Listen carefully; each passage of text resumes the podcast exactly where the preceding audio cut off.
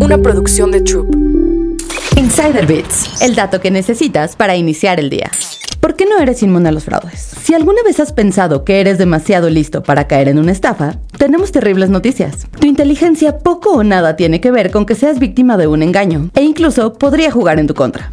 Como el del fundador de FTX, Sam Bankman Fried, son ejemplos claros. Él logró convencer a mucha gente, algunos incluso con sólidos conocimientos financieros, de que su modelo de negocios era el futuro. Y bueno, pasaron cosas. Pero, ¿qué hizo que sus víctimas cayeran? Por irónico que parezca, la confianza de los inversionistas en que no serían estafados hizo que ignoraran las banderas rojas. Una investigación demuestra que las personas que tienen grandes logros en su área de especialidad pueden sobreestimar su capacidad para realizar actividades en otro campo.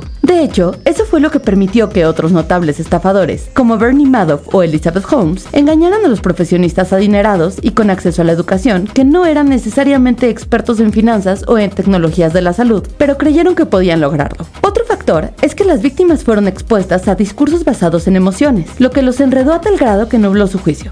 También es común. Es el uso de tácticas de persuasión en las que el estafador te hace sentir obligado a cumplir promesas y también a hacer pruebas sociales o te convence que no está haciendo lo correcto, a pesar de que los datos lo desmientan. Por eso, es importante que no sobreestimes tus habilidades. Insider Bits, el dato que necesitas para iniciar el día. Una producción de Troop.